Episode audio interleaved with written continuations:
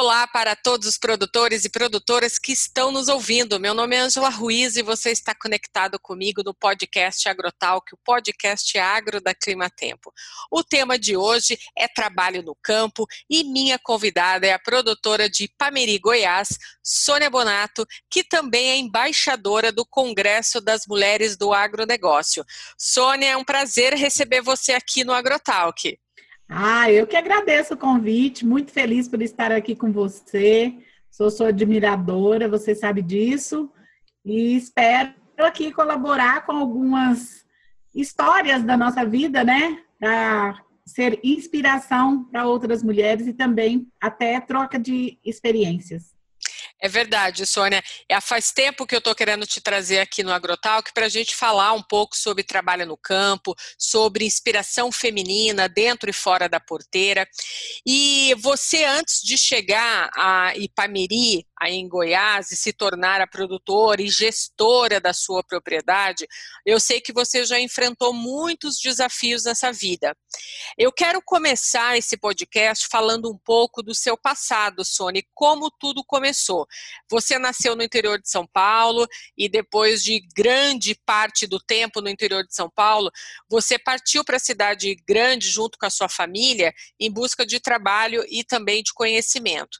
Então eu queria que você falasse um pouco para a gente como que foi ir para com a sua família do campo para o centro urbano. Bom, eu nasci criei até ali para os sete anos em, na propriedade rural que meu pai trabalhava no campo. É, e ele era meieiro. Meieiro é quando você trabalha numa propriedade rural e o patrão te passa um pedaço de terra para você produzir alimentos e o que você produz ali você divide com o patrão. Então fica meia parte para o patrão e meia parte para quem produziu, que no caso seria meu pai. É, aprendi muito com meu pai, eu era pequena ainda, mas eu pude aprender, é, verificar muitas coisas. E uma das coisas que eu aprendi é que o gergelim serve, servia para as formigas não comerem o arroz e o feijão, né? Os pezinhos de arroz e feijão. Então, elas iam para o gergelim, que era plantado em volta da, da roça. E é uma das coisas que eu gravei na minha cabeça é que quando colhia o gergelim, minha mãe fazia paçoca de gergelim para a gente e fazia óleo de gergelim também para uso nosso lá da fazenda. Mas com sete anos, meu pai resolveu que a gente ia mudar para a cidade, porque meus irmãos eram mais velhos que eu, e ele tinha que pôr a gente na escola. Então nós fomos embora para a cidade, morar na cidade. Só que a gente não morava na cidade, a gente morava numa chácara ao redor da cidade. E lá nessa chácara, meu pai continuou trabalhando, só que a gente ia a pé na escola, porque era coisa perto, sabe? Da, dava para ir tranquilamente a pé, era no fim da cidade, assim. E a gente ia a pé e voltava da escola, e meu pai trabalhando lá, e eu fiquei é, com a minha mãe, meu pai, é, nesse trabalho todo até os oito anos, quando eu comecei a, a trabalhar fora de casa. Eu comecei a trabalhar fora de casa, eu tinha oito anos de idade. É, eu trabalhava na casa da minha professora, eu lavava a louça, só para você ter uma ideia. Ela, ela me convidou para trabalhar só para lavar a louça do almoço, né? Eu ia, almoçava, né? E lavava a louça do almoço. Então, era um emprego para mim, né? Eu era toda feliz, eu ia correndo, porque eu adorava minha professora. E foi o meu primeiro emprego. E quando é, eu inteirei mais ou menos assim uns 10, 12 anos, aí eu já decidi onde eu queria trabalhar.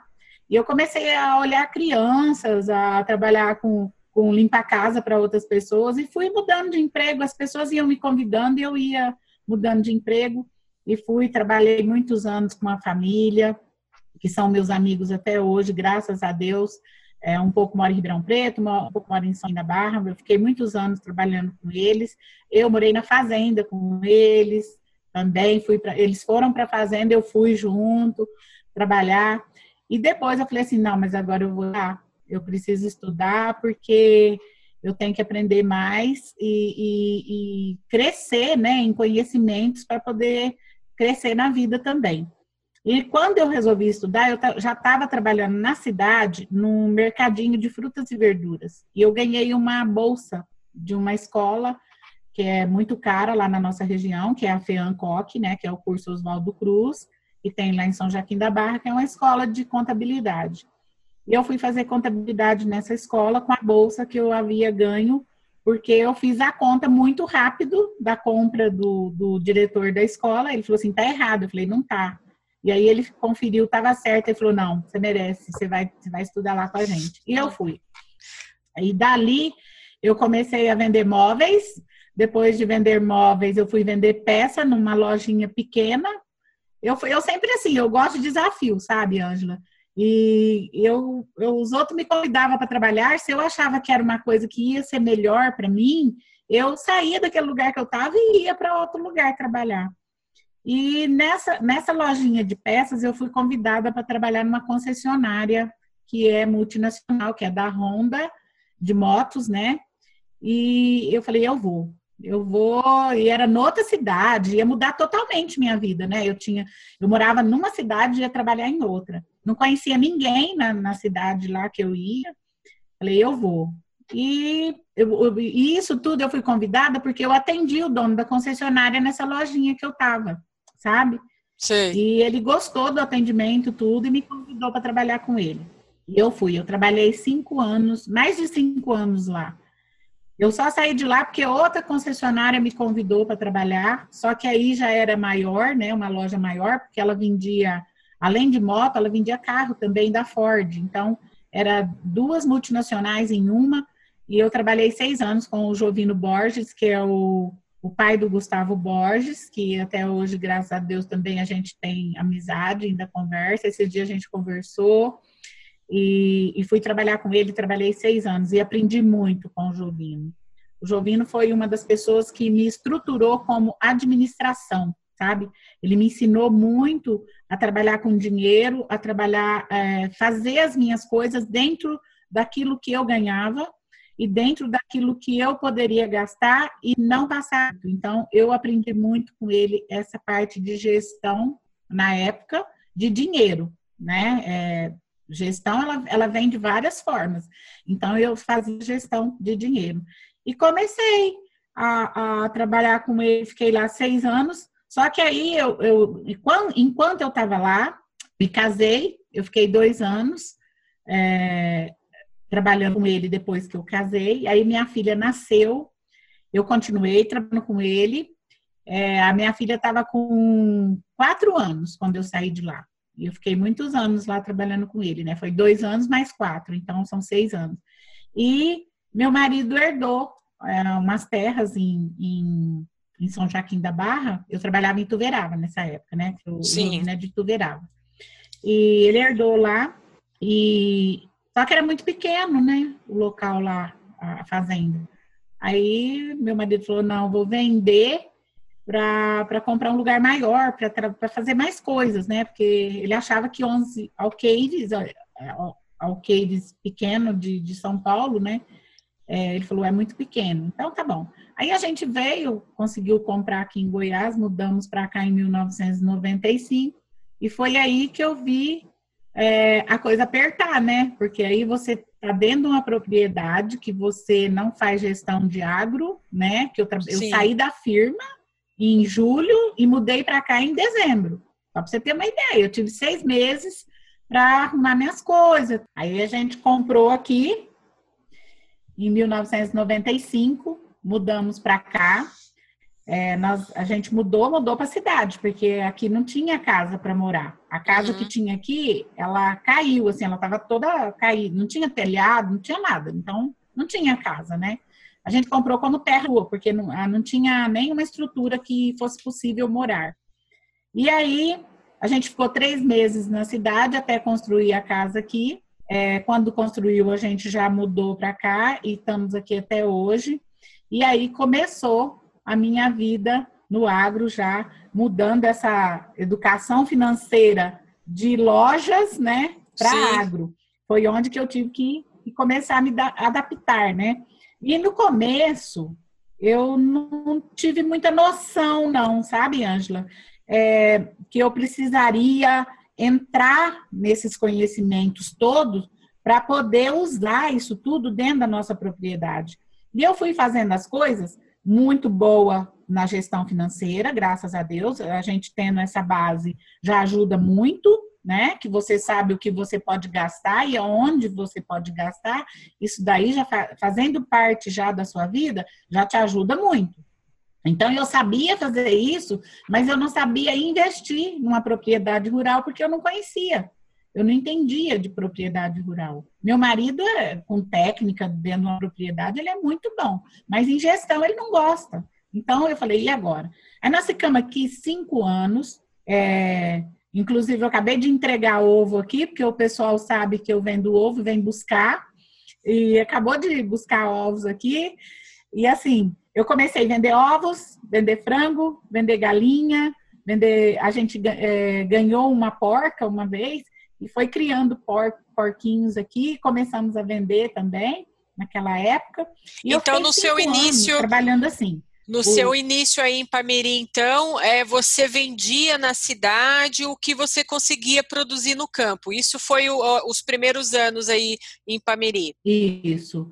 Era o leite, né, das vaquinhas que a gente trouxe. A gente trouxe, trouxemos 12 vacas de São Paulo. Uhum. E aí a gente tinha 12 vacas, então dava em média aqui, não eram as 12 que, que, que tinham bezerro juntas, né? Então, é, tirava uma média de, de 40 a 60 litros de leite. E a gente entre, começou entregando em laticínio aqui, mas é, depois é, a gente tinha um amigo e ele falou assim: Ó, oh, tem umas mulheres querendo comprar leite, só não quer vender para elas, não? Eu falei: Ah, vendo, né? Aí eu entregava de porta em porta o leite. E junto com o leite eu já vendia o frango, às vezes eu ia matar porco, eu já avisava que ia matar porco e já vendia já porco, é, as galinhas, porque assim, aqui, graças a Deus, assim, e o cuidado que a gente tem, é, nunca tivemos problema de doença, graças a Deus, com galinha, com nada. E, eu, e era assim, a produção de galinha que eu tenho que vender é de 30 a 40 de uma vez, para ficar com menos galinha, sabe? Porque esses dias eu vendi um tantão. Porque é, elas, elas chocam e vai assim, se reproduzindo muito rápido, né? Então, eu vendo, vendia não, eu vendo até hoje frango, galinha, ovos, é a mesma coisa, isso aí não mudou na minha, nas minhas contas aqui, continua. É, o leite que eu parei de entregar, sabe? Eu entregava leite na rua, mas aí também veio uma lei de, também que não podia vender leite cru, né? E aí naquela época eu já parei de vender leite cru e eu tive um problema de coluna também muito sério, né? De carregar latão para cá, carrega latão para lá, na hora você não pensa. Sim. E também atrapalhou um pouco. Então, eu parei de entregar leite, mas ovos, galinha e frango até hoje eu ainda tenho aqui para servir aqui os clientes. Você falou para mim que foi assim uma experiência diferente esse início aí em Pameri, mas que você teve que é, aperfeiçoar mais é, a, a, relação da gestão do negócio familiar dentro aí do, da propriedade de vocês. Eu imagino que você já veio com uma bagagem do passado, já lidava com algumas planilhas né, no papel naquela época, do passado, mas as coisas ao longo dos anos vão mudando bastante, né? E esse processo de gestão, a gente sabe que também é, ele, ele, ele muda constantemente, né? Vem coisas novas no mercado para a gente aprender. É, nesse período, você contou com a ajuda de algum instituto aí de Goiás, algum tipo de serviço especializado, voltado ao produtor rural, na administração de fazendas, para que eles pudessem te ajudar aí na gestão da propriedade? Então, Angela, aí nesse, durante esses cinco anos que eu, que eu trabalhava assim, eu eu achava que estava bom, mas eu sou uma pessoa que eu gosto de desafio, então eu, eu, eu vou buscando melhorar, né? Aí meu marido é, produzia silo aqui e, e os vizinhos começaram a descobrir que a gente tinha silo para o nosso gado, que o nosso gado aqui foi muito bem cuidado.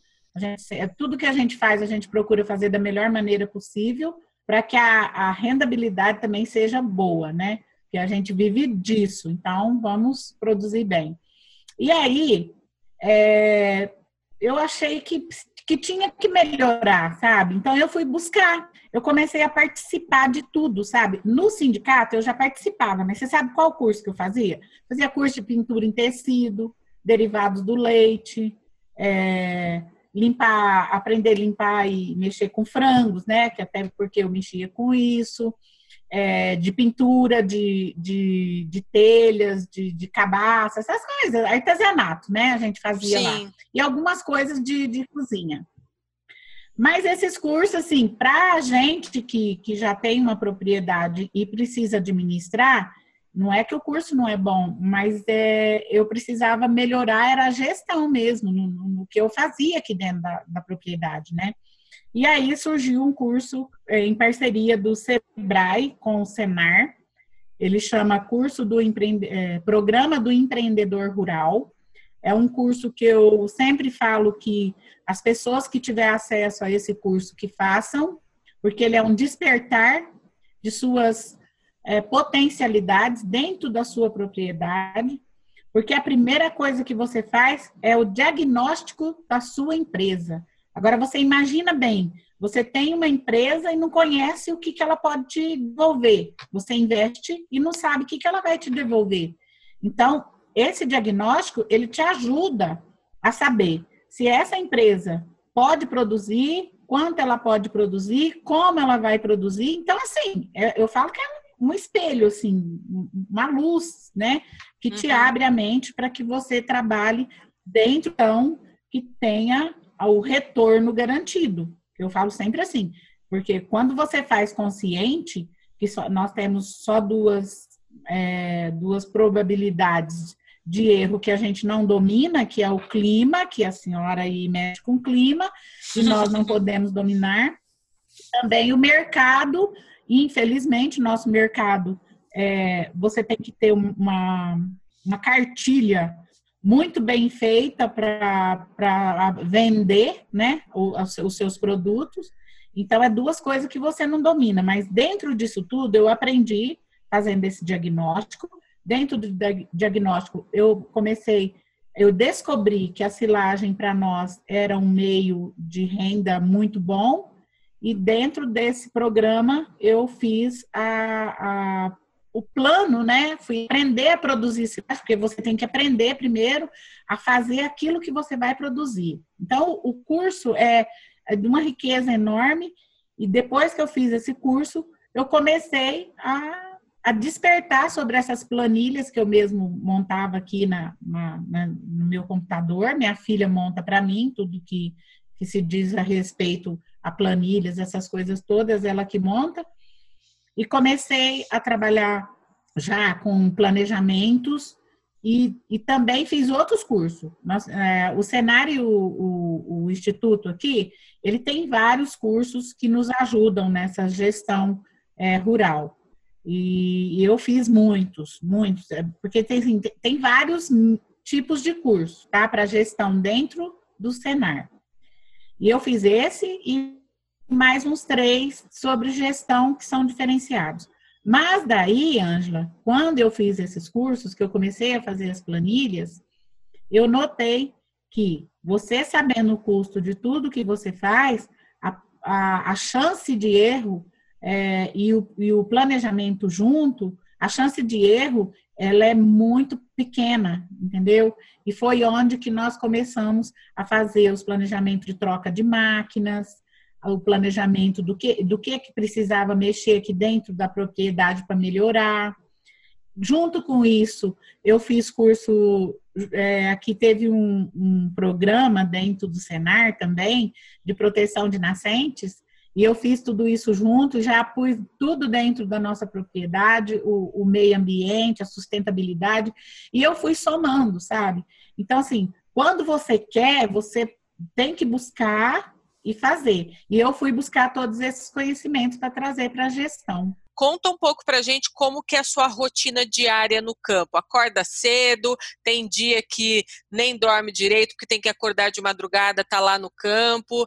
É, você está produzindo silagem, mas você produz mais o que aí? Conta para gente. Bom, a produção nossa aqui é três fontes de renda.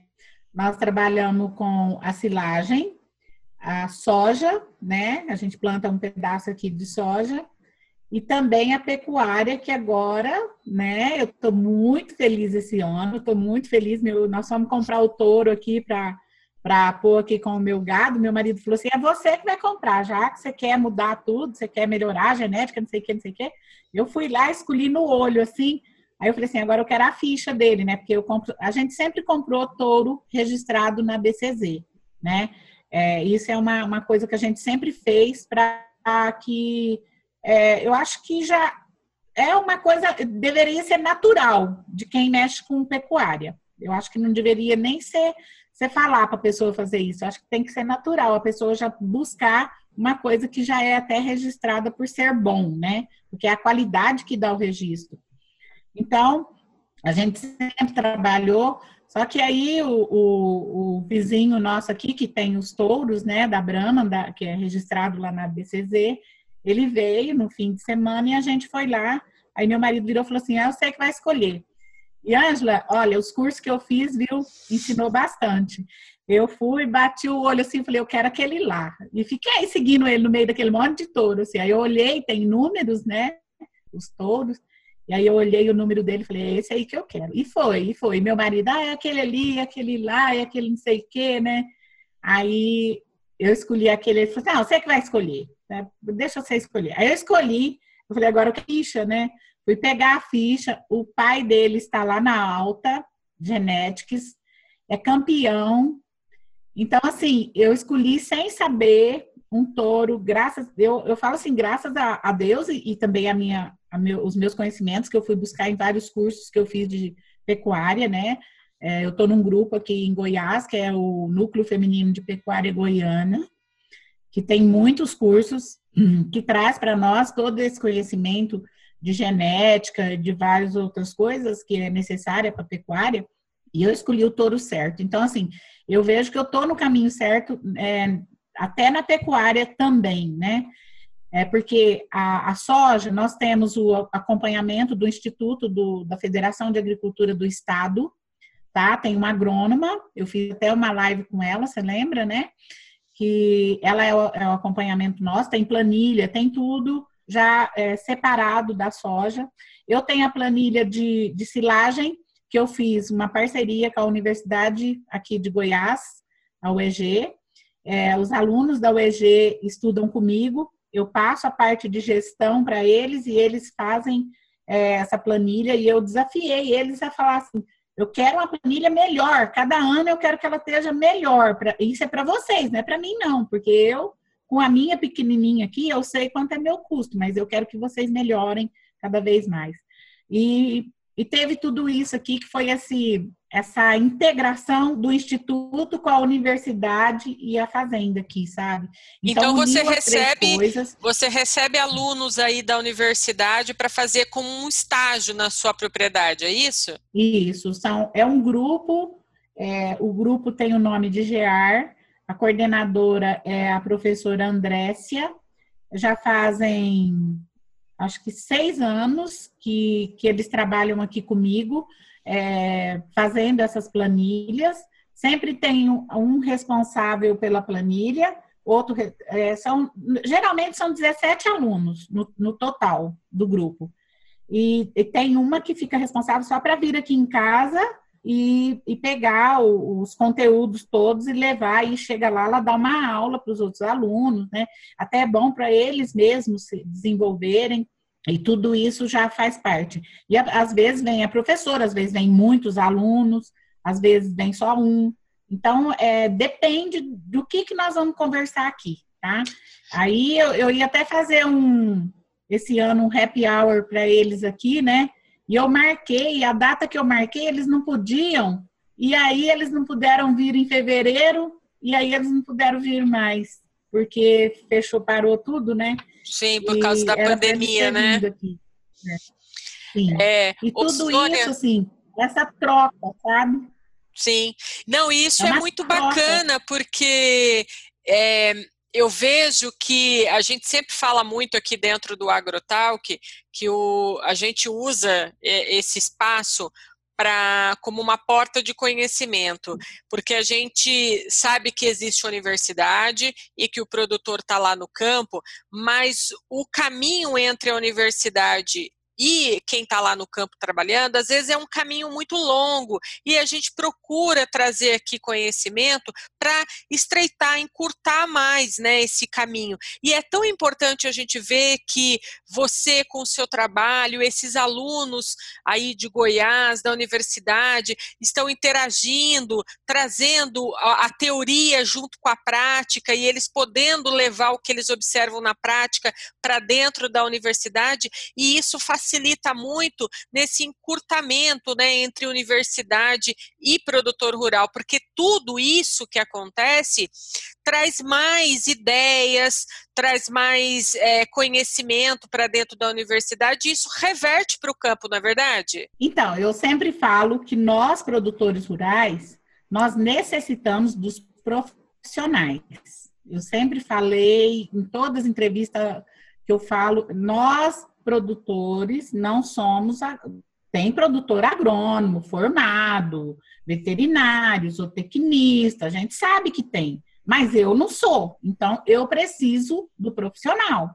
Sem o profissional, para me é, orientar no que é melhor, né? Até porque uma análise de terra chega aqui, eu sei que está faltando isso, faltando aquilo, faltando aquilo, mas as, as porcentagens ali para mim repor na terra aquilo ali, quem vai fazer para mim é o profissional. E eu, assim, é, eu quero depender do profissional, até porque eu valorizo o estudo dele de cinco anos numa universidade. Eu acho que falta um pouco dessa valorização, sabe, do profissional. Então, eu sempre falo: se você vai fazer qualquer coisa, né? Se você está doente, você vai no médico.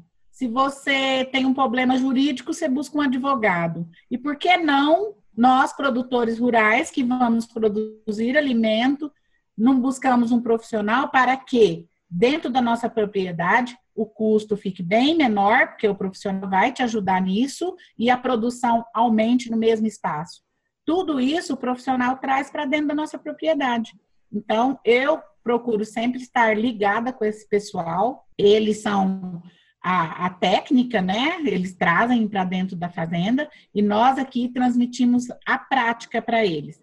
É, unindo tudo isso, nós fazemos essa troca e o crescimento é muito bom. A, a, produção que a gente tem aqui é muito bem cuidada por conta de ter toda essa, essa, essa, essa ligação, né? Liga o profissional com a técnica, com o estudo, com tudo e troca tudo, tudo e, e melhora. Então, eu, eu sempre falo para a gente ter essa conexão com os profissionais que sempre vai ajudar, certeza. Sim.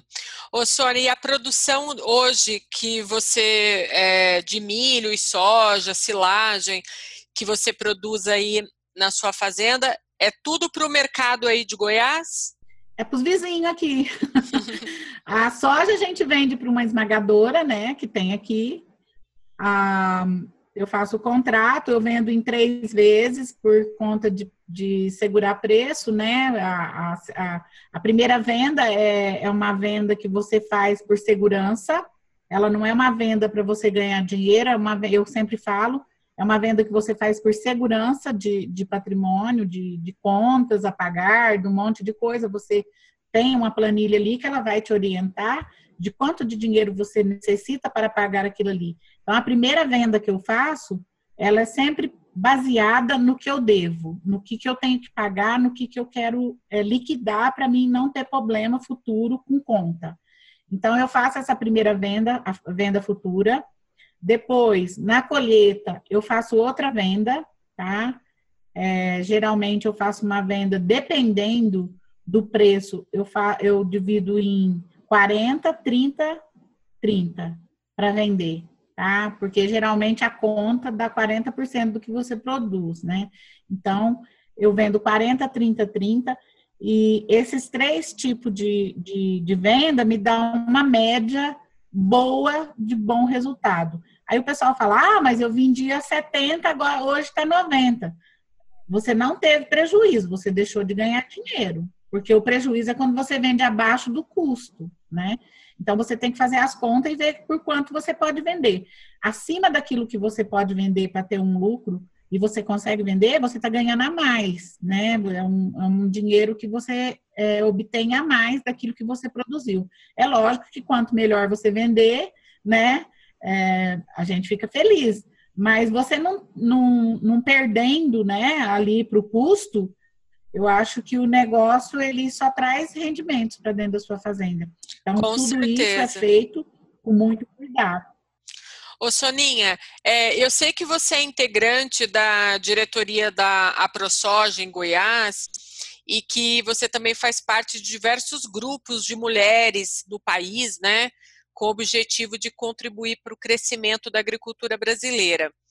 Diante dessa instituição tão importante como a ProSoja e o convívio com os grupos líderes do agro, você está observando nos últimos anos uma atuada assim crescente de produtoras rurais como você chegando à região de Ipameri ou até mesmo no estado de Goiás, em busca de construir uma vida nova e aprender aí como fazer uma gestão de uma propriedade? É, eu falo que eu comecei em 2006 aqui em Goiás, trabalhar com mulheres. Em 2006 eu fui convidada para ir na federação e eu cheguei lá e tinha muita mulher, mas era muita mulher mesmo. Foi convidada as mulheres de todos os sindicatos do estado, né? E me perguntaram se eu poderia ir. Eu falei, vou, eu vou, né? Fui lá. Sabe aqueles assim, você vai num lugar que você não está preparada para nada, mas você vai lá conhecer, porque eu, eu, eu não tenho medo, né? Então, é uma das coisas que me convida e eu quero conhecer, eu quero saber o que está acontecendo.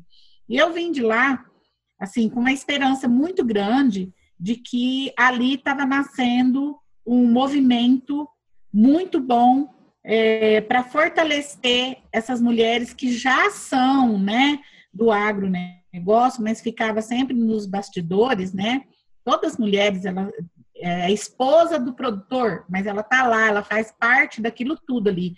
Ele querendo ou não, ela faz parte de tudo que é produzido na, na fazenda ou na empresa rural que ele tenha.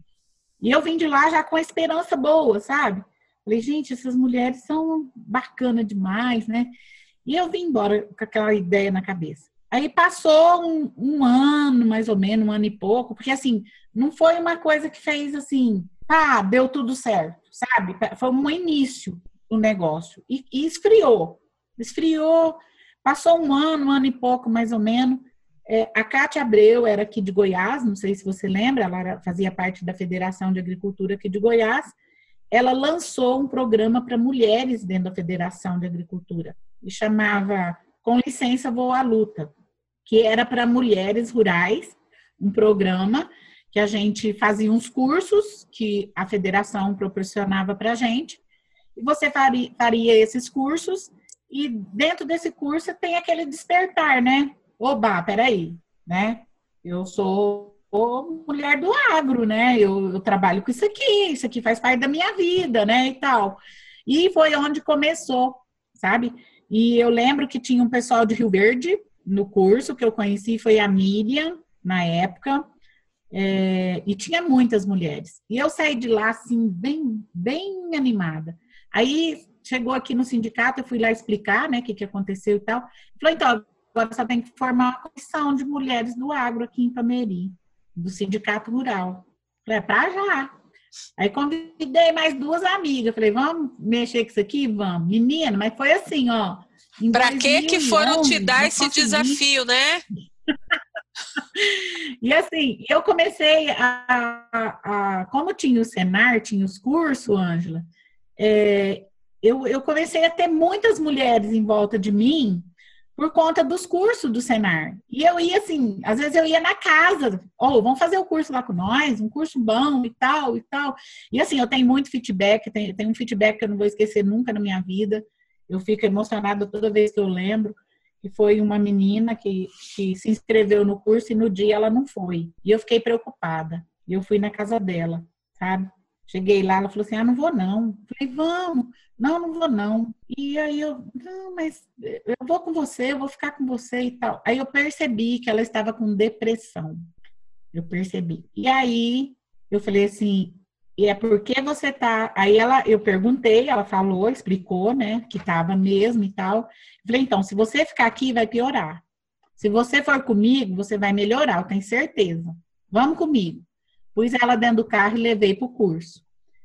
É, hoje ela é minha amiga, ela não teve mais problema até hoje, porque ela se interagiu com outras mulheres e ocupou o tempo dela. E ela descobriu que ela sabia fazer um monte de coisa que ocupava o tempo dela, entendeu? E ela, depois desse curso, ela fez outro curso, fez outro curso e fez outro curso, e hoje ela, ela vende é, almofadas que ela mesma faz. Então, assim, ela se ocupou. Então, isso é uma das coisas que, que, que traz para a gente, que, que você recebe, eu falo retorno, né, do que você se dedica a fazer. E fui buscando essas mulheres todas aí, e aí montamos nossa comissão aqui, e depois de uns anos, a gente conseguiu já fazer a primeira festa de, do Sindicato Rural, é, confraternização anual, que o, os produtores rurais ficaram encantados de, de ter essa, essa harmonização, sabe? Foi assim, amanheceu, Ângelo. Só para você ter uma ideia, o tanto que foi bom, o negócio amanheceu. Era, era o sol claro e o povo lá não ia embora, de tão bom que foi. Então, isso tudo agrega. Eu sempre falo assim, gente, quando você faz uma coisa sozinho, você pode até fazer muito bem, ter um lucro, ter um retorno muito bom, mas quando você faz em grupo, é, o trem multiplica, Ângela. E essa multiplicação, ela a, a, ela, ela vai, afeta outras pessoas que vão querer fazer parte daquilo ali. Isso aí só tende a crescer. Então, comecei a trabalhar com mulheres nessa época e fui é, já procurando participar de tudo que tinha da federação e do sindicato rural. E eu conheci a Neuci Palhares, aí foi ter a primeira comissão de produtoras rurais na federação. Aí convidou eu e a Neuci, nós fizemos parte da primeira comissão de produtoras rurais na Federação de Agricultura, minha amiga que teve aqui em casa esses tempos, de muitos anos, e nós fizemos parte dessa comissão e nós fizemos uma pauta e levamos para o pessoal da federação e ali morreu, porque a pauta é, era muito boa, né? E, e já, já, você sabe que tem esses problemas assim, não apareça muito que que a gente te corta. e aí ali nós desistimos, né? Ficamos mais ou menos assim, meia, meia que apagada. Mas aí depois teve outra comissão, eu fui convidada de novo para essa comissão, e foi quando eu estava no sindicato rural aqui com o Zé Paim, que era presidente do sindicato. Eu fiquei três anos com ele aqui no sindicato, trabalhando é, voluntariamente. Eu não era funcionária do sindicato. É porque é uma coisa que eu gosto de fazer mesmo, e trabalhar com essas mulheradas, né? Então, é, eu tive a ideia de fazer o festival gastronômico e fazer aquele livro das receitas da histórias da roça, né? Que eu falava assim, eu quero que você conte a sua história, como é que a sua avó fazia essa receita e passou para sua mãe e agora você faz. E eu achei muito bacana, eu falei assim, vou falar para o presidente. Cheguei no presidente do sindicato, falei, eu queria fazer um livro aqui do sindicato com as receitas das mulheres que estão comigo, né? Aí ele virou e falou assim para mim, mas seu projeto é assim, né? Começo, meio e fim. Eu falei, ó, eu já larguei uma coisa para metade aqui, né? E ele, assim, nós era igual gato e cachorro, mas a gente combinava bem, né? Aí é, ele falou, não, então pode, pode fazer, Sônia, pode sim. E aí eu fiz o projeto, tudo certinho, e assim, pedi ajuda para o pessoal que trabalhava no sindicato. É, o Maurício Veloso, na época, me ajudou muito, muito mesmo, parceirão meu, foi um cara bem bacana comigo. Eu tenho muito que agradecer a ele. E assim, a gente, a gente teve com ele lá na Grishow, você lembra? Aham, uhum. sim, sim, tem as fotos, né? É. Eu lembro. Aí ele, ele, a gente montou e aí nós fizemos o primeiro festival aqui na nossa cidade, né? Na, na no Sindicato Rural, fizemos o, o, o, festival. E desse festival nasceu um livro, né? Que eu queria fazer o livro com as receitas, não era o festival, né? Falei, vou fazer um livro, eu quero fazer um livro de receita. Mas aí veio o festival e aí o livro ficou pronto. Então, assim, são coisas que você faz é, para as outras pessoas, porque eu queria valorizar essas mulheres, entendeu? É, o trabalho delas, é, tudo que elas viviam, né? Lá da avó, da mãe delas na roça, essas coisas todas, essas histórias iam ficar num livro. Então, eu tive a, a, a ideia inicial de fazer isso, né? E depois o Senar perguntou, né, na, na, na comissão de produtoras rurais, se poderia usar o, o, o projeto, projeto, como do Senar, né? Aí eu falei, nossa, maior honra para mim, né? Ter um, um, projeto desse lá, apesar que não tem meu nome, não tem nada, e nem do Sindicato Rural aqui de Pameri, mas o projeto nasceu, foi criado aqui, eu que escrevi, tudo certinho, e agora nós vamos para o quinto livro. É, é muito bacana isso, né? Mais uma vez, é, a gente percebe que é, a união entre as pessoas, né? Você consegue dar voz para muitas mulheres, para novas iniciativas e você acaba inspirando, né? E inspirando até outras instituições a dar continuidade numa ideia inicial que as próprias mulheres da cidade tiveram, ou você mesma que teve essa ideia. É muito bacana isso, Sônia. O papel da mulher hoje no, na cadeia do agronegócio, a gente começa a observar um crescimento muito grande disso. É, eu tive é, lendo algumas informações lá na Exalc USP, é, que eles fizeram um estudo lá, né, alguns pesquisadores lá do Centro de Estudos Avançados de Economia Aplicada lá do CPEA, eles fizeram lá um estudo que nos últimos anos houve um aumento de 8,3% do número total de mulheres trabalhando no agronegócio. E aí a ABAG também fez uma pesquisa agora recentemente, que é a Associação Brasileira do Agronegócio, apontando que as mulheres que atuam no agronegócio hoje são responsáveis pela gestão de, no mínimo, 30% do segmento. Então, você vê 30%. Então, você vê que com otimismo, esse crescimento nos próximos anos vai aumentar. Você também concorda com isso? Você acha que o impacto dessa pandemia ele pode frear um, por, um pouquinho a participação da mulher no agronegócio? Ou você acha que não, que não vai frear e que esse crescimento vai ser contínuo? Eu acho que as mulheres, é, como estiveram sempre ali nos bastidores e hoje estão já ocupando seu espaço, não por ideologia ou por alguma coisa, mas sim porque elas sabem que elas são capazes, elas descobrem o seu potencial e vão e põem na prática, né, tudo isso, e sabem que, que fazem parte disso, eu acredito que o número seja até maior, porque quando o IBGE vem aqui na minha casa, eles nunca perguntam para mim nada, né? Eles perguntam do marido, do homem. Então, até o IBGE vai ter que mudar o jeito de fazer esse questionário, eu acho que ele precisa mudar urgente para perguntar assim, ó, quem que fica na técnica? É o marido ou a mulher? Quem que fica? Eu acho que tem que ter essa pergunta lá dentro para mostrar que os dois trabalham juntos, sabe? Porque dá uma impressão que quando pergunta para a gente na, na, pesquisa que eles fazem, é, dá uma impressão de que você está ali como um dois de paus, né?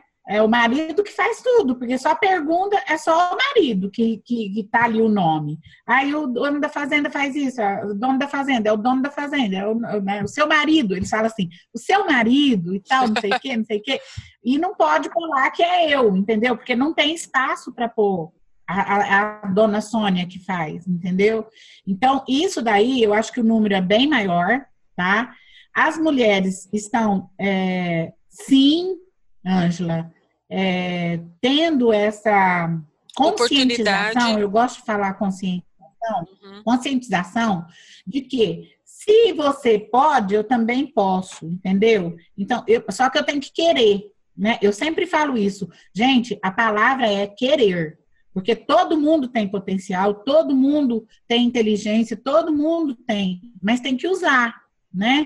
É igual quando eu fui aprender a mexer com tudo isso fui fazer curso, fui fazer palestra, é, participar de palestra, participar de dia de campo e trazer para dentro de casa. Só que chega aqui, eu ponho numa gaveta e não uso, não adianta nada. Então, primeiramente, é, nós mulheres saber sim que nós fazemos parte de tudo isso, ter essa consciência. É, a segunda coisa que eu sempre falo é nós buscar esse conhecimento, nós mulheres sempre estar à busca da, de atualizações de vários setores aí do agronegócio que, que muda por dia, por semana, por mês, tem inovações, e a gente acompanhar tudo isso e saber que a mesma coisa que um homem pode chegar numa empresa e falar assim, eu quero comprar insumos para minha lavoura. A mulher pode chegar lá e falar a mesma coisa, eu vim comprar insumos para minha lavoura.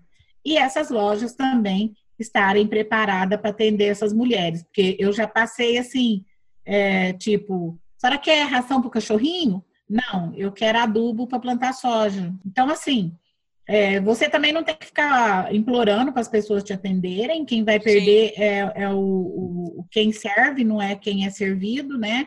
As Sim. pessoas precisam ter essa noção de que a loja precisa mais de você do que você dela, porque tem várias lojas né? Sim. Não você já loja, trabalhou em uma, lojas. você sabe muito bem como que funciona. Sim. Então, se você não, não fizer as coisas bem feitas, você vai perder o cliente e a outra loja lá vai ganhar um cliente. Às vezes, nem tão boa quanto, mas você já não, não por aquela lá não ter, ter atendido direito, você prefere ir na outra. Então, é complicado isso. E as pessoas precisam ter essa noção. Eu falei para uma empresa que veio aqui também, na nossa fazenda, vender, e o rapaz chegou e falou assim: é, o dono está? Eu falei, serve a dona? Aí ele falou assim: Ah, tem, a senhora é a dona? Eu falei, sou. Aí ele falou assim: Eu falei, o que, que você precisa? Ele falou, não, eu vim mostrar uma, umas máquinas aqui e tal. Eu falei, não, pode entrar, pode sentar aqui. E comecei a conversar com ele de igual para igual, porque eu posso não estar tá em cima de um trator hoje, mas eu tenho que saber o que, que esse trator me, me devolve. Que eu vou investir dinheiro nele, eu tenho que saber, ué, né? Qual é o retorno que ele me dá. Então, ele ficou assim, meio perdido, porque ele falou assim: Meu Deus, né? Agora eu estou atendendo uma mulher, né? E, e, ela entende do que eu quero vender para ela. Então, é, isso é muito bom, eu, eu falo que é bom, você não, não tem que exigir, mas se você puder dar um toque na, nos vendedores de que uma mulher também faz compras e entende daquilo que ela está comprando, e se você não entende, você pergunta. Eu sempre falo isso, eu não sei tudo, também não quero saber tudo, porque eu não sou doida, não sou gênio, né? Mas tem os, os, os profissionais aí para ajudar a gente para isso, né? Porque você não precisa saber tudo. Então, é, use os profissionais para te ajudar e dá tudo certo. Como diz o professor Paulo Arbex, né? A gente tem que entender ali do trator que a gente está comprando, mas também tem que entender da técnica da plantabilidade. e falando sobre o Covid aí, que você perguntou, né?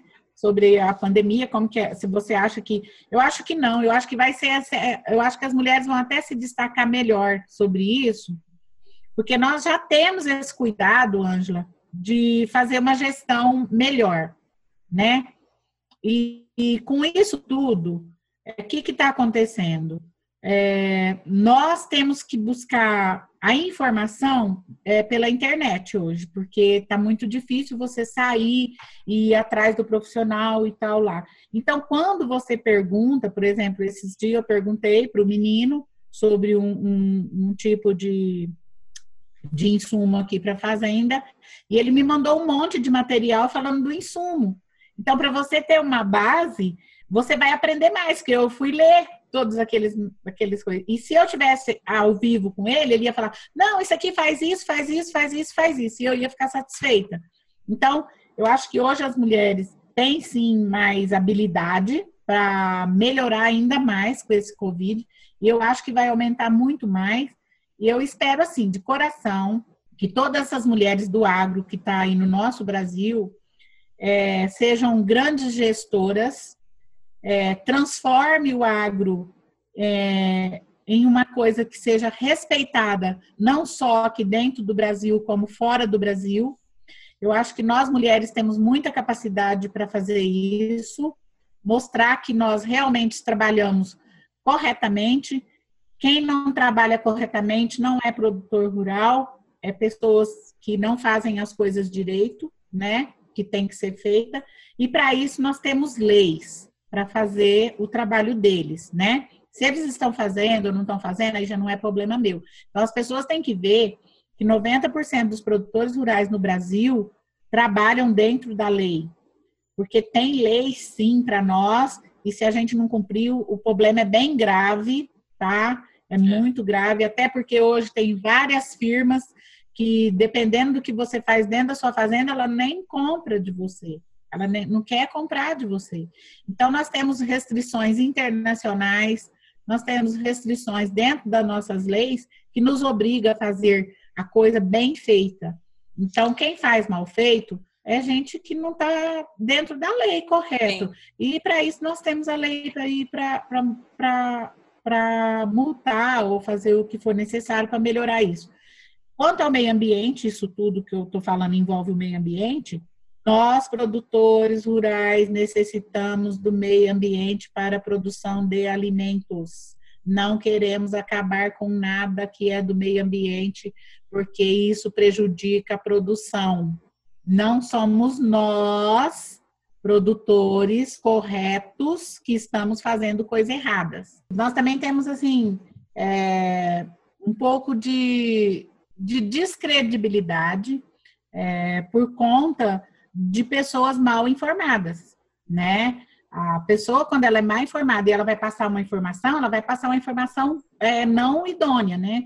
Isso as pessoas precisam ter muito cuidado. Às vezes também, nós temos produtores rurais que, é, por falta de acompanhamento, às vezes por estar acostumado a produzir daquele jeito, sempre eu sempre fiz assim, você sabe que tem os produtores que sempre falam, ah, mas eu sempre fiz assim, deu certo. Só que hoje é, quem continuar falando eu sempre fiz assim e deu certo, vai sair do mercado, porque, por exemplo, vamos pôr aí a Carmen Pérez, tem um trabalho maravilhoso na pecuária, né, que é o bem-estar animal que ela pratica dentro da fazenda dela. Vai lá ver por quanto ela vende o gado dela. Aí você vai num que põe os boi lá, fica três, quatro anos lá dentro de um pasto, misturado com galho, com, com árvore, com, com erva daninha, com um monte de coisa, e, e pergunta por quanto ele vendeu o boi dele. Então, as pessoas precisam aprender que esse crescimento de melhoramento no, no que você faz, ele vai fazer parte da sua renda. Então, é, quando a pessoa tem essa consciência, ele vai saber que ele tem que fazer o mais correto possível para que isso tenha retorno na renda que ele, no que ele pratica. Sim. E as coisas mudam, né, Sônia? Antigamente, o meu avô, o seu avô, é, trabalhavam de uma, uma maneira diferente no campo. Hoje em dia tem muita tecnologia, todo dia a gente está observando, é um insumo novo que é lançado, é uma semente nova que é lançada. Você falou de clima no início desse nosso podcast.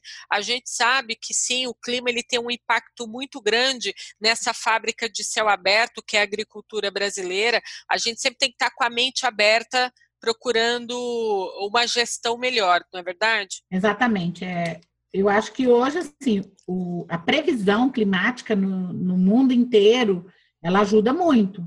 Ajuda em vários setores mesmo, para você, às vezes, até no plantio, não errar, né?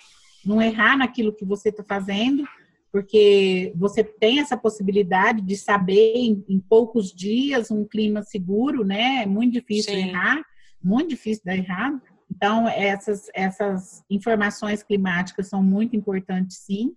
É, outra coisa é, que a gente tem é, muita informação hoje, é, por participar da ProSoja, igual você disse, a ProSoja hoje nos fornece grandes informações, tanto na área de, de cultivares, de novas é, tecnologias, de sustentabilidade, de, de preservação, de leis. Então, nós temos tudo isso na mão é, diante de fazer parte de uma instituição dessa. Você fica sabendo, é, às vezes, antes do jornal, o que vai, vai passar no jornal. Então, é muito importante você estar dentro dessas instituições para agregar ao que você já faz é, sempre é, as informações corretas do que você precisa fazer. Exato. Quanto, é, quanto à participação, eu acho que você tem que ter uma informação climática é, dentro do, do seu planejamento para que você tenha é, tudo em mãos a hora que você for, for usar, sabe? Para que, por exemplo, é uma coisa que eu aprendi lá na AgriShow, não sei se você lembra que nós participamos lá aquela hora que estava explicando, é que você tem como saber se você pode é, pulverizar a lavoura e não perder, né, aquela, aquela pulverização. Então, isso daí é economia, que o, o, o clima, né, que as previsões climáticas podem ajudar a gente. Então, todas essas tecnologias traz para somar mesmo, e com certeza, é, nós mulheres, assim, que aprendemos essas coisas, a gente grava tudo. Você vê que nós estava lá na Grishow, naquele é curso lá, que foi dado lá rapidinho, não foi nem uma coisa muito longa, né? a gente teve lá na, na Clima Tempo lá. É, mas dá para saber que você tem muitas coisas hoje para te ajudar, para que você tenha um rendimento melhor e menos perda. Com certeza. Soninha, a gente está caminhando para o final desse podcast, mas eu não posso deixar de comentar sobre hum, o Congresso das Mulheres do Agronegócio. Você foi reconhecida em 2018 como um dos destaques do primeiro Prêmio Mulheres do Agro na categoria Pequena Propriedade. E neste ano de 2020, você foi convidada para ser embaixadora do Congresso Nacional das Mulheres do Agronegócio. O que, que representa para você inspirar tantas mulheres pelo país a lutar por seu espaço e a, o seu profissionalismo no mercado de trabalho? Fala um pouco para a gente desse sentimento. Bom, primeiro, já ganhar o prêmio lá já foi um, um, susto, né? Eu sempre falo isso porque quando eu me inscrevi, realmente eu não tinha esperança nenhuma de, de ganhar, porque as coisas que a gente fazia que nem acompanhamento, assim, técnico, é, que, eu que eu fazia aqui, minhas planilhas, essas coisas, eu não tinha. Então, era coisa que eu fiz por, por mim mesma. E isso foi trazendo um retorno muito grande para dentro da nossa propriedade. Tanto que a gente trocou todas as máquinas agrícolas nossa, a gente, eu falo assim, ó, a gente atualizou a frota, né? É pequenininha, é, mas é minha. Então, é minha frota. A gente atualizou tudo, é, porque quando você faz a planilha, Ângela, dentro da planilha, da planilha tem o gasto, né? Que você tem com essas máquinas. E eu vi que o gasto dava para pagar a, a compra das máquinas por ano, entendeu? Então, eu gastava tanto com oficina que o valor que eu gastava dava para comprar novo. Eu falei, peraí, então vamos trocar o negócio, né? Vamos gastar com que, com que vale a pena. Então, é, eu tudo isso trouxe um prêmio para mim, né? E assim, eu tenho muito orgulho de ter sido premiada, porque o que foi premiada não é a Sônia, foram as ações que a Sônia fez, né? É resultado de um trabalho, de uma dedicação naquilo que eu me propus a fazer, com muito carinho, é uma coisa que eu amo fazer, eu sou apaixonada nisso aqui.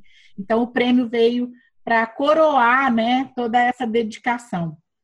Em 2019, eu recebi uma homenagem da Bayer por ter inspirado outras mulheres a se inscreverem no prêmio, e eu fiz com muito carinho, porque o retorno que a gente tem é dessa descoberta do seu potencial é muito grande. Sabe que hora que eu descobri isso? Quando eu escrevi minha história. Porque às vezes você pensa que você conhece sua história, mas você não conhece. A hora que você começa a escrever, geralmente vem na sua cabeça as coisas que marcaram sua vida. Coisas que você fez que deixou uma marca de bom ou de ruim mas que você superou. Porque se você está ali, está bem, é porque você superou as coisas ruins que passaram para sua vida. Então, quando você começa a escrever isso, você percebe o quanto de coisa boa que você já fez na vida, o quanto de vidas ao seu redor você conseguiu ajudar a melhorar, a crescer junto. Essas vidas também te deram um retorno. Eu falo que são combustível, né, para a gente continuar para você é, seguir no mesmo no caminho que você se propôs. E aí, quando foi agora, em 2000, no fim de 2019, né, depois do congresso que eu recebi a homenagem da Baia, eles me convidaram para ser representante, é, embaixadora do Congresso Nacional. Eu senti assim é, uma gratidão muito grande por todas as pessoas que estão comigo nessa caminhada. Porque é o que eu te falei lá no começo, você pode fazer as coisas sozinho? Pode. Você consegue é, resultado? Consegue, claro, né? Só que você tendo pessoas ao seu lado, caminhando com você, participando da sua vida, agregando muita coisa que você aprende é, com os tropeços, porque ninguém é perfeito, você erra, você acerta, mas às vezes os erros são exemplos para que você melhore ainda mais. Eu falo que são degraus, né? Os erros são degraus para que você use para crescer, né, na sua vida. E tudo isso o Congresso me fez perceber. Então eu falo para as mulheres, o Congresso Nacional é um lugar que você vai pensando de um jeito e volta com a vida revirada. Você volta e fala assim: eu vou fazer, eu posso fazer, eu vou conseguir. É. O Congresso desperta nas mulheres a potencialidade que elas têm de ser mulher do agro. E nós, no Brasil, somos todas mulheres do agro, porque é muito difícil uma família hoje no Brasil não ter o dedinho lá na, na roça, viu? Até na hora de comer, mesmo que ninguém nunca foi lá na roça, na hora de comer, o agro está ali na mesa. Então, nós mulheres precisamos sim participar do congresso. O congresso vai ser online, né? Você está sabendo, Ângela? Sim, o congresso vai ano... ser total online.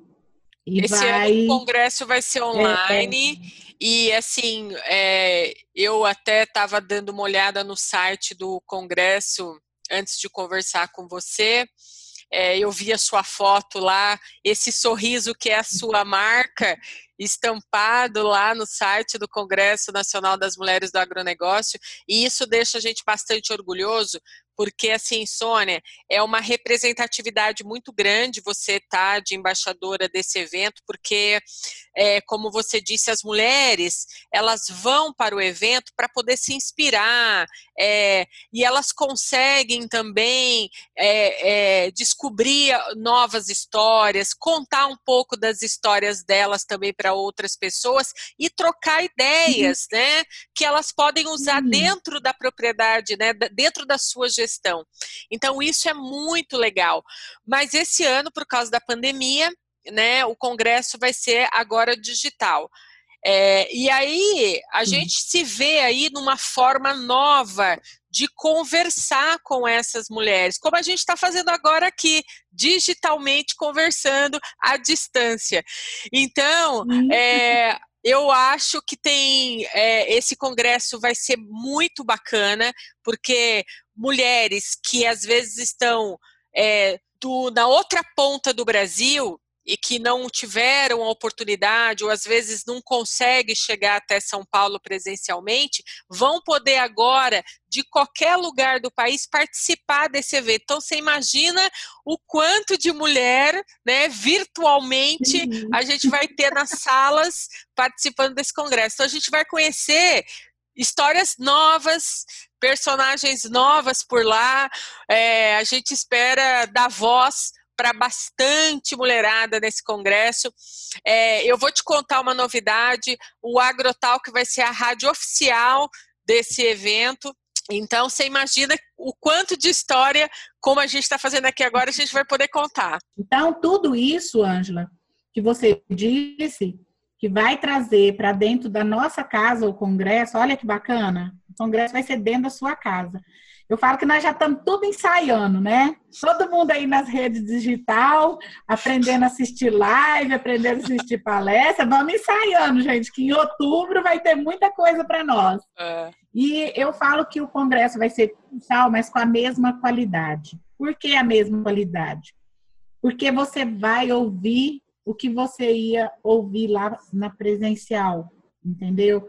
É, aquelas mulheres que podem te, te transmitir todo esse esse despertar, eu falo sempre isso, que é um despertar da mulher para ela mesma, sabe?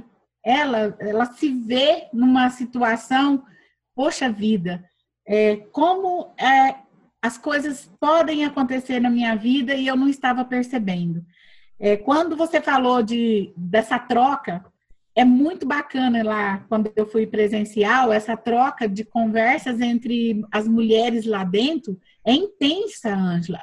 O clima, é, ele fica tão intenso que quando você volta, eu demorei uma semana de tanta energia que eu trouxe do congresso, eu demorei uma semana para descarregar aquilo tudo, porque você fica com aquela, com aquela onda de energia, você quer quer fazer as coisas, quer isso, quer aquilo. Então você você traz essa energia bacana, é energia boa, viu, gente? Não é energia ruim, não. Energia boa. Você quer quer porque quer mais, quer mais coisas. E aí você traz tudo isso de lá. Então o congresso o prêmio será também virtual dentro do congresso virtual, o prêmio Bayer Abag, né, que as mulheres serão premiadas, mas já foi prometido que o ano que vem elas estarão lá presencialmente também, junto com as outras do ano que vem, para estarem lá junto com a gente, se Deus quiser, no Congresso. Então, as mulheres que se inscrevem para o prêmio, eu falo assim, ó, a hora que você começa a escrever, é que você nota o quanto que você produz, o quanto que você é útil, o quanto a nossa vida é útil para outras pessoas. Então, vocês que estão comigo nessa caminhada, eu tenho muito a agradecer. Você conhece a turma inteira, todas as pessoas que me deram a mão, eu sou muito grata. Eu falo que eu tenho uma gratidão muito grande por todas elas. É, não foram poucas, tá? Desde quando eu entrei aqui em Pameri, no, no, comecei a trabalhar no agro, as minhas clientes que começaram a comprar leite de mim. Então, eu, sou grata a todas elas. E, eu, e, assim, do fundo do meu coração, eu agradeço muito e sei que todas elas fazem parte de tudo isso da minha história. Ai, Sônia, eu tô bastante ansiosa para saber é, quanta coisa boa vem por aí nesse congresso e quantas histórias, quantas mulheres você vai estar tá lá recepcionando nesse evento grandioso digital em outubro. É, a gente vai se ver nesse congresso, vamos falar bastante ainda, vamos é, conhecer várias histórias por lá. Olha, eu tenho que agradecer você também muito por essa sua participação aqui no Agrotalk. Faz tempo que eu estou querendo trazer a sua história aqui é, para você abrir um pouco mais para nós de tudo que você faz aí. Desejo sucesso para você agora com esse touro novo aí, nesse início aí com, de trabalho com esse touro. Eu não tenho dúvidas nenhuma que você vai se dar bem com ele, porque eu sei que quando você é, com quanto você é determinada e focada, é, quando você é, quer trabalhar dentro da sua propriedade e fazer tudo o que é de melhor para a agricultura. É, a gente não pode esquecer de dizer que não só o que a gente come dentro de casa, que é feito pelo produzido pelo agricultor brasileiro, mas também o que a gente veste também, né? Porque o algodão é, é um produto 100% aí brasileiro e a gente sabe que muito das peças de roupas que a gente veste aqui é feita com algodão e que esse algodão também tem muitas histórias. Então não tem como é, o brasileiro fugir da, da produção agrícola, né? É comendo, é vestindo, tem o agro ali, como você disse, tem o dedinho do agro ali. Sônia, muito obrigada, viu? Foi, foi ótimo bater esse papo com você aqui no Agrotalk. Eu que agradeço o convite, Ângela. Muito bom conversar com você. O Agrotalk é, é uma, uma ferramenta que pode trazer para todos nós essas informações, porque são pessoas que contam histórias e profissionais que passam informações de como nós podemos trabalhar, crescer e usar dentro da nossa propriedade. Você está de parabéns por tudo isso. É, eu acompanho, é, você sempre manda o link para a gente e a gente assiste apesar que não é na hora, mas eu sempre ponho aqui e vou fazendo outras coisas.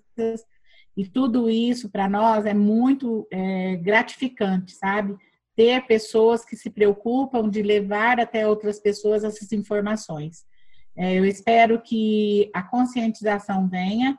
É, você falou que, que não é só comida, e é, tem roupa também, e eu falo que tem mais, tem um monte de coisa que são derivados de muitas outras coisas que a gente às vezes come é, um, um, um, produto, óleo de soja, por exemplo, você usa ele para fazer sua alimentação, mas os derivados ali daquela soja servem para fazer um monte de outras coisas que as pessoas às vezes desconhecem. E tudo isso é muito importante que seja falado. Muito obrigada e me chama de novo, tá? Que eu venho. Adorei falar com você. Olha, eu falo que o Agrotalk é, é a porta do conhecimento para as pessoas virem aqui trazer conhecimento para o produtor e para a produtora rural que está nos ouvindo. Então, em breve eu te vejo de novo aqui no Agrotalk trazendo outras novidades. Aí você vai contar para mim aí como que tá a história aí do touro e da pecuária, como que isso de um ano para outro, como que foi esse crescimento. Então já fica aqui combinado. Tá bom. É, você se prepara, porque até vou, vou ter que reformar aqui, né? O curral, essas coisas já estavam na programação desse ano, ainda não foi feito por causa da pandemia, e eu já estou comprando material já, que é para a reforma do curral, e espero que até o fim do ano isso concretize. Aí vou te mandar umas fotos bonitas, você ver como é que vai estar tá aqui. É, já que a gente vai fazer uma coisa para produzir coisa boa, vamos fazer com coisa boa também, né? Com certeza. E vamos aguardar que essa pandemia acabe logo, né, Sônia? Para a gente voltar aí, poder viajar por esse Brasil e encontrar novas histórias. Sim. Ah, se Deus quiser. E, e eu espero, assim, de coração que se sair a vacina, né, eu acho que vai, assim, normalizar um pouco mas eu espero que as pessoas, o normal das pessoas tenham mudado. É, o normal da vida pode voltar ao normal, mas o normal das pessoas tenham mudado.